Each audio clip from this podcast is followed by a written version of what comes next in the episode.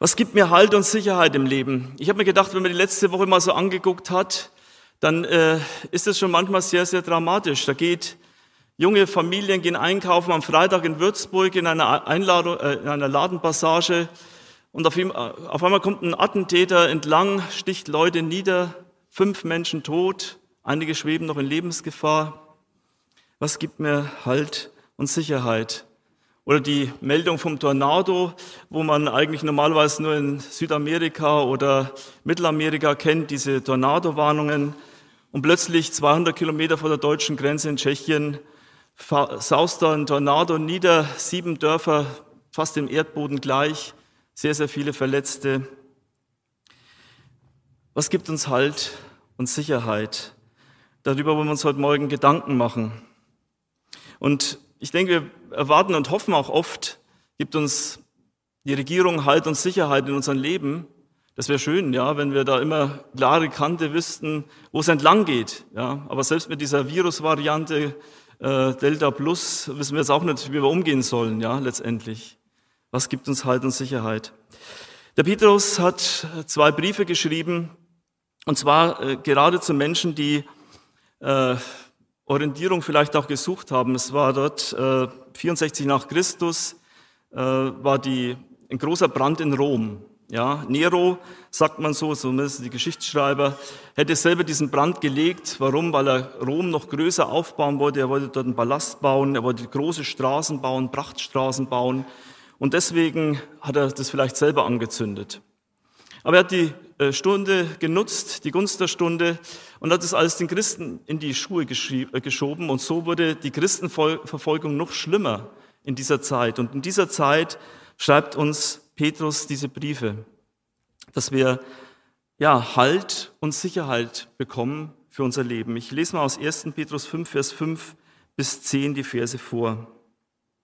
Alle aber miteinander haltet fest an der Demut, denn Gott widersteht den Hochmütigen, aber den Demütigen gibt er Gnade. So demütigt, demütigt euch nun unter die gewaltige Hand Gottes, damit er euch erhöhe zu seiner Zeit.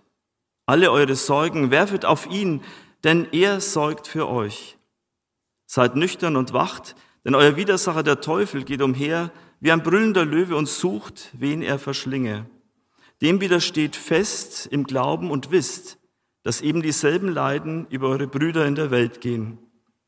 Der Gott aber aller Gnade, der euch berufen hat zu seiner ewigen Herrlichkeit in Christus Jesus, der wird euch, die eine kleine Zeit leidet, aufrichten, stärken, kräftigen und gründen. Ja, wie ich das so gelesen habe, habe ich mir gedacht, was will Gott eigentlich von uns? Wir sollen uns prüfen, Wissen wir, dass Jesus Christus unser Herr ist? Weiß ich, dass Jesus mein Herr ist? Wir haben uns gerade heute Morgen nochmal unterhalten, dass es oft so bei Kindern oft nochmal so eine zweite Entscheidung braucht. Ja, da kommt ein Kinderglaube, wir haben gerade von der Kinderstunde gehört, die Kinder glauben, die kommen an Glauben zu Jesus Christus und dann gibt es oft mal im Jugendalter oder im Teenageralter nochmal so eine Entscheidung, wo es heißt, ist Jesus wirklich der Herr? Darf er wirklich bestimmen? Darf bestimmen, wie mein späteres Berufsleben ausschaut, wie mein Ehepartner ausschaut. Dies und jenes. Ist Jesus da der Herr darüber? Darf ich das wissen? Was will eigentlich Jesus? Jesus möchte der Herr unseres Lebens sein. Und wisst ihr, das ist gar nicht so einfach. Ich habe mich gefreut, wir, wir haben auch so hochgepostet bekommen, so einen Link, da war Ostern, war das Musical hier, ja, und da haben wir auch gesagt, oh, oh super, das schauen wir uns mal an, das äh, Musical hier, das gelaufen ist, und äh, da haben wir Ostern gefeiert. Und wisst ihr, warum war überhaupt Ostern, warum war die Auferstehung? Was hat das, was ist der Zweck, was ist der Sinn des allem? Und das können wir in Römer 14, Vers 9 lesen. Was bewirkt Jesus mit der Auferstehung, mit dem Tod. Und da steht, denn dazu ist Christus gestorben und wieder lebendig geworden, dass er über die Toten und Lebenden Herr sei. Er will der Herr deines Lebens sein. Und ganz ehrlich, darf Jesus dein Leben bestimmen? Was bestimmt deinen Alltag, wenn du früh aufstehst? Ist es wirklich so, dass du sagst, ich suche die Nähe meines Herrn, ich möchte mit ihm sprechen, ich möchte mit ihm den Tag beginnen?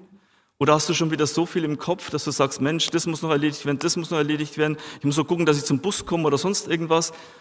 Was bestimmt deinen Alltag? Was ist dir das Wichtigste? Und jetzt möchte ich nicht sagen, dass ich sage, so, du musst jetzt unbedingt jeden früh zwei Stunden Zeit auf den Knien verbringen. Wirklich nicht. Wisst ihr, das soll eine Liebesbeziehung sein, wo ich sage, freiwillig möchte ich mit Jesus diese Zeit verbringen. So wie ich mit meinem Partner ja auch Liebesbeziehung haben möchte und auch Zeit mit ihm verbringen möchte. Wenn du frisch verliebt bist, dann weißt du das am allerbesten. Ja, da willst du Zeit mit ihm verbringen. Möglichst immer zu.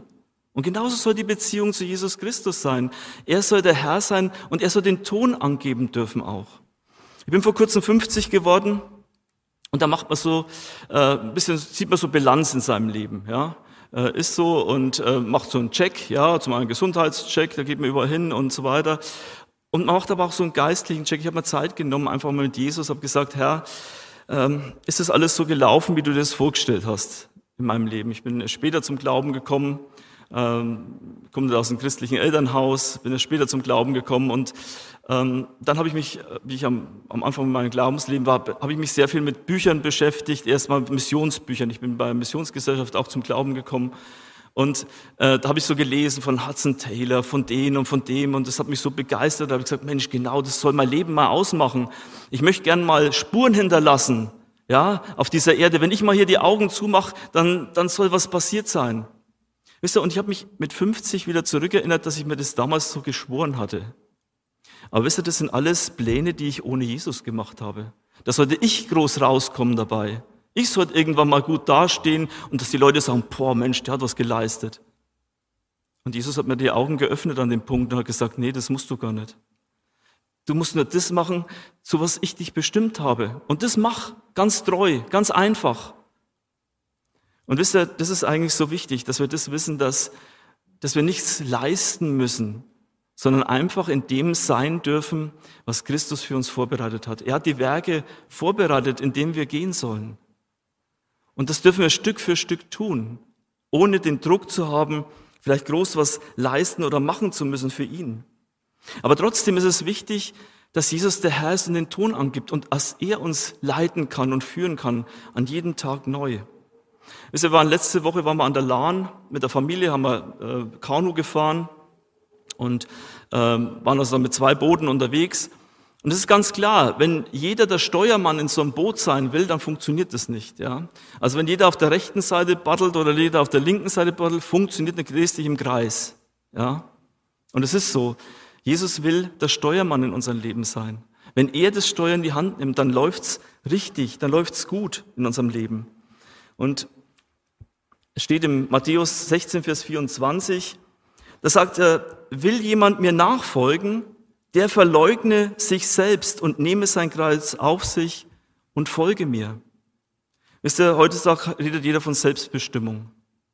Du sollst selbst dein Leben Bestimmung in die Hand nehmen. Du sollst selbst gucken, was aus dir wird, ja.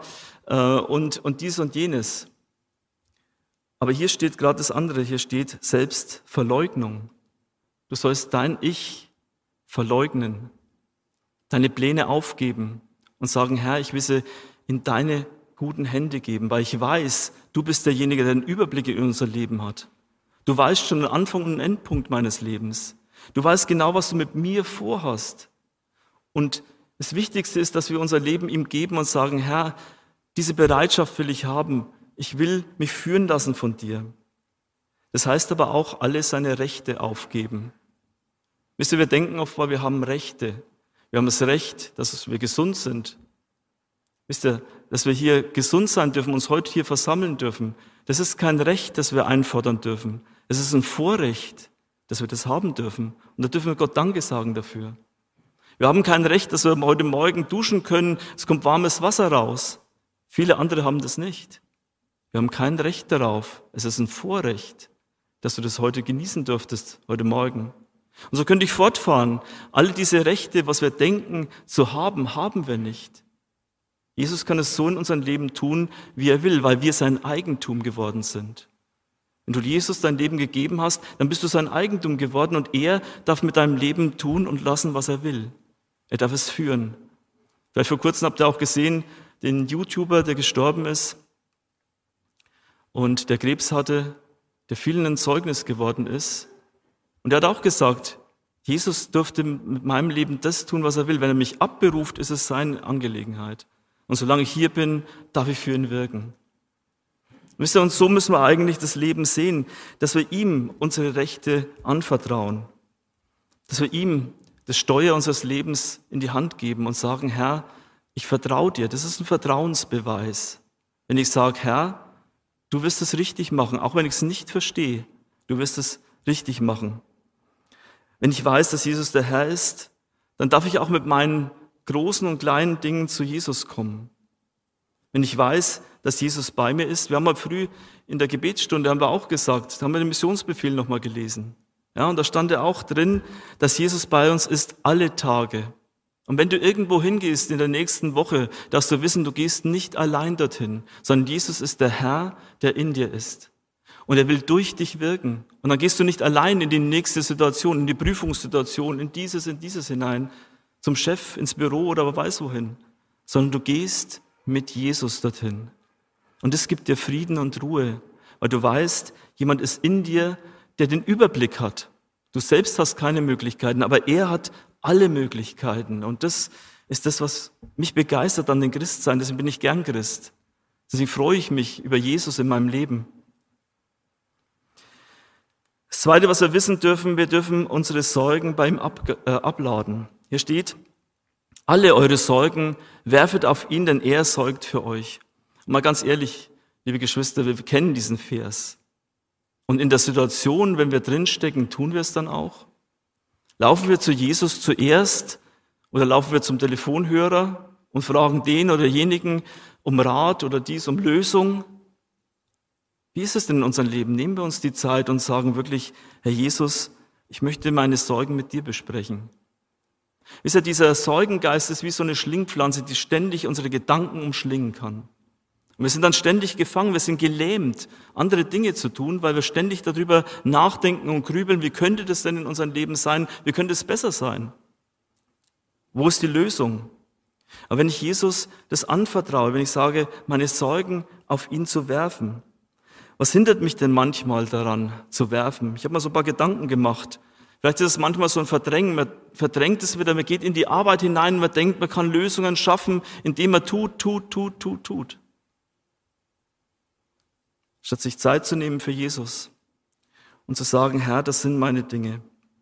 Aber wisst ihr, auch wenn man noch versucht, sich zu verdrängen, abzulenken von den Problemen, die man vielleicht hat, irgendwann ist es so, wie wenn man ins Schwimmbad geht, ja, da gibt es so einen Wasserball, ja, den kann man einige Zeit, kann man den unter Wasser drücken, ja, das stimmt. Man kann lange Zeit verdrängen. Aber irgendwann schneit dieses Ding wieder hoch und dann ist alles wieder auf dem Tisch. Deswegen ist es gut, wenn Jesus uns sagt, alle eure Sorgen werfet auf mich. Also nicht nur die großen Brocken, die du vielleicht in deinem Leben vor dir hast, wo du denkst, das sind große Sorgen, sondern jede Kleinigkeit darfst du mit ihm besprechen. Wisst ihr, wenn wir Jesus Christus nicht einladen, alle Kleinigkeiten mit uns zu besprechen, dann werden wir ihn ausgrenzen aus mindestens wahrscheinlich 70, 80 Prozent unseres Lebens, wenn ich nur 10 Prozent mit, Jesus besprechen kann. Aber Jesus möchte, dass wir alles mit ihm besprechen, 100 Prozent. Die kleinen Dinge auch. Ich war vor kurzem mal, wir haben einen ja, Altbau, wohnen wir drin, und da mussten wir so Küchenschränke aufhängen, ja. Und da wirklich war, ich war fast am Verzweifeln. Ich habe gesagt, es gibt's auf kein Schiff. Ich schraube da hin und her und hin und her und es wird nichts. Ja, also irgendwann habe ich mich dann hingesetzt und gesagt, Herr Jesus, also ich kann das nicht mehr, ich weiß nicht mehr genau, was ich machen soll. Ja, ich bin fix und fertig. Und ähm, und dann äh, habe ich plötzlich eine Idee bekommen, aha, ich könnte unter diese, ja, unter diese Schrauben könnte ich noch was drunter bauen, damit es verstärkt wird, dass es nicht sich irgendwie bewegt. Habe das gemacht, ich hänge die Dinge auf und die Dinge passen. Wasserwaage ran, super. Und gesagt, Herr Jesus, danke. Ja, ich hätte es nicht hingekriegt, ja, aber er hat mir diese Kraft gegeben, die Idee gegeben. Aber ich habe es leider zu spät gemacht, wisst ihr? Ich hätte es gleich am Anfang tun sollen, hätte am Anfang beten sollen, hätte sagen sollen, so Herr Jesus, jetzt machen wir miteinander die Küche, bauen wir auf, ja. Aber ich habe es erst zum Schluss gemacht, wie ich selber nicht mehr konnte. Und das ist eben oft auch der Punkt, dass wir so Selbermacher sind. Dass wir sagen, wir wollen es selber zuerst machen und besprechen es nicht zuerst mit dem Herrn. Sorgen können wir uns natürlich machen am Arbeitsplatz, die Altersversorgung, die Gesundheit, wie wird es werden? Vielleicht auch um liebe Menschen, die wir kennen, die ohne Jesus verloren gehen. Und oft auch in den eigenen, die Kinder, die Enkel, die vielleicht einen anderen Weg eingeschlagen haben. Und wisst ihr, das alles dürfen wir mit unseren Herrn besprechen. Wir sollen das sogar mit ihm besprechen. Und er wird dafür sorgen. Wisst ihr, wir sind doch schon als Eltern fürsorglich für unsere Kinder. Aber noch viel, viel mehr ist der Vater im Himmel fürsorglich für uns. Und das dürfen wir wissen, dass wir ihn um alles bitten und fragen dürfen. Für mich ist da manchmal so ein wirklich ein Vorbild unser Kleiner da mit vier Jahren. Ja. Wenn ich den heute fragen würde, was, was hast du für Sorgen? Der wird, wird mich komisch anschauen. Was habe ich für Sorgen? Ja. Äh, der hat keine Sorgen, was morgen am Tisch steht oder wo nächste Woche dies und jenes herkommen soll oder, oder sonst irgendwas. Der lebt einfach fröhlich in den Tag, ja. Sorglos ein Stück weit. Aber wisst ihr, das müssen wir lernen, loszulassen. Loszulassen und bei ihm abzugeben. Das ist eine schwierige Lektion. Loszulassen und es vertrauensvoll in seine Hände zu geben. Alles in seine Hände zu geben und zu wissen, dass er für uns sorgt, wie ein guter Hirte, der uns durch die Zeiten hindurchbringen wird. Wenn ich weiß, dass Jesus der Sieger ist, hier steht drin, seid nüchtern und wacht, denn euer Widersacher, der Teufel, geht umher wie ein brüllender Löwe, den sucht, der sucht, wen er verschlinge. Ja, wisst ihr, wenn wir für Jesus im Einsatz sind, dann merken wir das auch oft, dass Jesus uns ganz schön anfechtet. Ich weiß, einmal war ich bei einer Evangelisation über in Moldawien. Ich bekomme einen Anruf früh morgens. Äh, die Lydia wollte, also unsere eine Tochter, wollte äh, einen Kuchen backen, hat die Haare in den Mixer reinbekommen. Ja, Haare rausgerissen, ich habe weiß mir was ausgemalt, was da alles passieren könnte. Und dann möchtest du am liebsten davonlaufen und dort sein äh, bei deiner Tochter und möchtest ihr helfen, an der Hand nehmen oder sonst irgendwas. Wisst ihr, das sind so Anfechtungen. Brünnende Löwe heißt ja oft mal, dass er uns entmutigen will. Dass er sagen will, hat denn dieser Einsatz jetzt wirklich einen Sinn? Ja. Das ist ja das, wo der Teufel uns diese, diese Worte in den, ins, in den Gedanken hineinbringt. Ja? Hat das denn überhaupt Sinn? Warum setzt du dich überhaupt ein? Warum solltest du dich morgen bei deinen äh, Leuten in der Schule outen als Christ? Hast du doch bloß Nachteile, ja? Das sind so Angriffswellen, die auf uns zukommen, auf unsere Gedanken zukommen. Oder wenn du deinen Arbeitskollegen sagst, dass du da in die Gemeinde gehst, ja, was wird der drüber denken, ja?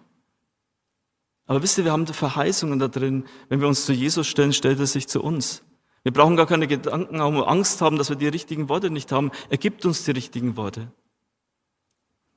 Und, und dieser brüllende Löwe will uns davon abhalten. Wisst ihr, ein brüllender Löwe, wenn man die Natur mal anschaut, der hat nie was an, an Toten, ist er gar nicht interessiert an Aas, da gibt's andere Aasesser. Ja? Aber die lebendig sich für Jesus einsetzen, die bekommen oft Anfechtungen, große Anfechtungen wenn sie einen Weg mit Jesus gehen. Wenn du heute eine Entscheidung triffst, dass du sagst, ich möchte mein Leben heute mit Jesus gehen, ich möchte, dass Jesus heute der Herr meines Lebens wird und du darfst mein Leben bestimmen, dann darf ich dir sicher sagen, dass du Anfechtungen bekommen wirst. Das ist ganz normal. Und Petrus äh, sagt auch hier in seinen Petrusbriefen oft, wir brauchen uns gar nicht wundern, dass es irgendwie unnormal wäre. Nein, es ist normal, dass wir diese Anfechtungen bekommen. Aber wir haben jemanden, der stärker ist, der der Sieger ist, der in uns lebt, der sagt, ich habe die Welt überwunden. Ja? Und an ihm dürfen wir uns klammern. Wisst ihr, der Teufel hat verschiedene Strategien, um uns davon abzuhalten. In erster Linie will er uns davon abhalten, an Gottes Wort zu glauben, den Verheißungen, diese Verheißungen wirklich ernst zu nehmen und in unser Leben umzusetzen. Was heißt es denn, wenn hier steht, alle eure Sorgen werfet auf ihn? Dann ist es nicht bloß eine Theorie, die wir jetzt heute früh gelernt haben, sondern es heißt, es muss in die Praxis umgesetzt werden. Morgen, wenn die Sorgen kommen, musst du sie mit Jesus besprechen, sonst wird dieses Wort bloß blankes Wort sein. Es wird nur Theorie sein. Aber wenn du es anwendest, wenn du mit Jesus lebst und sagst, ich möchte dich hier festlegen, du hast dich festgelegt, schwarz auf weiß in deinem Wort, das ist die Zusage Gottes an mich dann darfst du mit Jesus leben, dieses Wort Gottes leben und er stellt sich zu seinem Wort. Das durfte ich über die vielen Jahre erleben, wo ich als Missionar auch unterwegs bin, wo es nicht immer so dicke ist mit allem. Und wisst ihr, Und da dürfen wir Jesus beim Wort nehmen und dürfen wir sagen, Herr, das ist so. Was dürfen wir wissen? Dieser brüllende Löwe, er will uns entmutigen. Und in seinem Wort heißt es in Römer, in Römer 8, Vers 38 folgende, das dürfen wir ganz klar wissen, denn ich bin gewiss, sagt Paulus hier, dass weder Tod noch Leben, noch Engel, noch Mächte, noch Gewalten, noch Gegenwärtiges, noch Zukünftiges, weder Hohes noch Tiefes, noch eine andere Kreatur uns scheiden kann von der Liebe Gottes in Christus Jesus.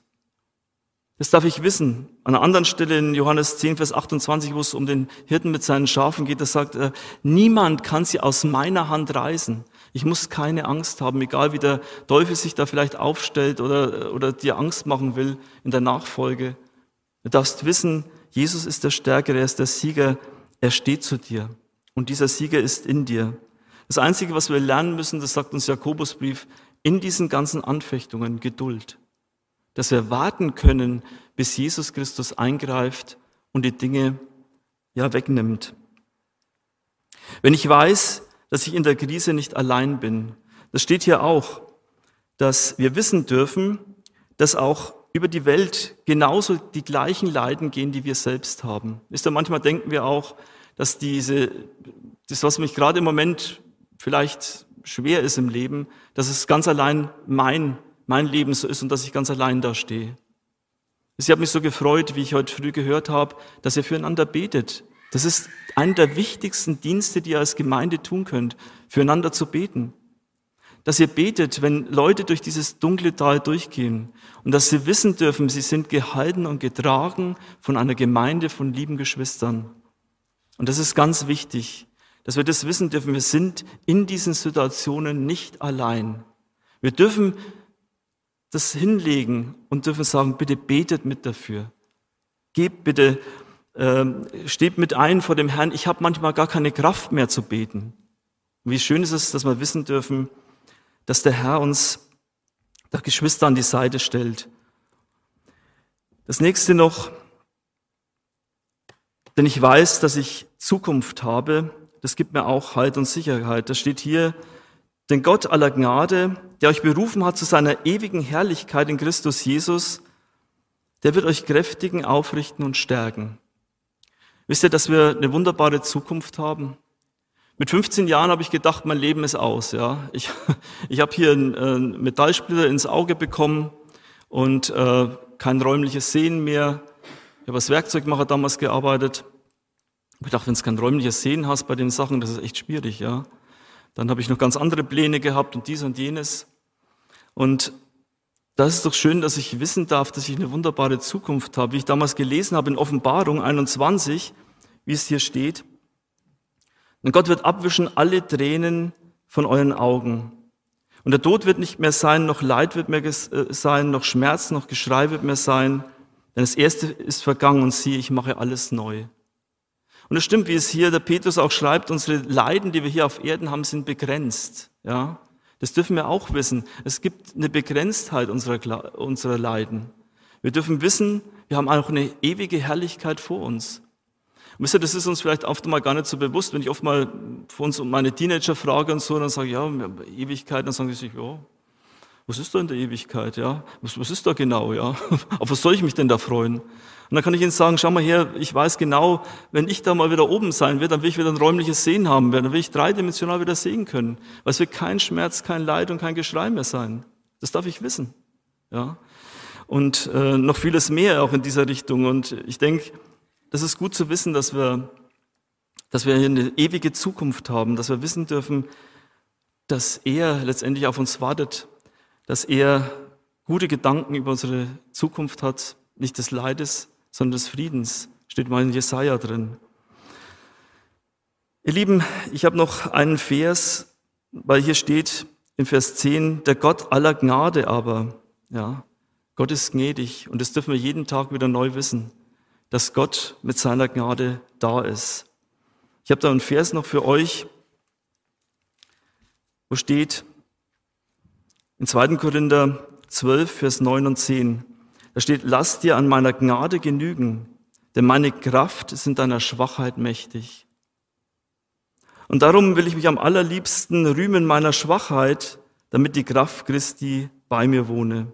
Darum bin ich guten Mutes in Schwachheit, in Misshandlung, in Nöten, in Verfolgung, in Ängsten, um Christi willen, denn wenn ich schwach bin, so bin ich stark. Was für ein Zeugnis, was Paulus uns hier gibt, ja, egal wie die Lebensumstände sind. Ich darf schwach sein. Ich darf schwach sein in der Hand meines Herrn, weil er die Stärke hat für mein Leben. Er hat die Stärke, nächste Woche dich durchzutragen durch diese Woche und durchs ganze Leben hindurch. Ja, es reicht vollkommen aus, wenn Jesus Christus in dir ist und wenn er durch dich dein, sein Leben führen darf. Deswegen, ich will euch ermutigen, dass Jesus der Herr eures Lebens wird, dass er die Führung in eurem Leben übernimmt. Und es ist spannend, mit Jesus unterwegs zu sein, was er tut. Amen.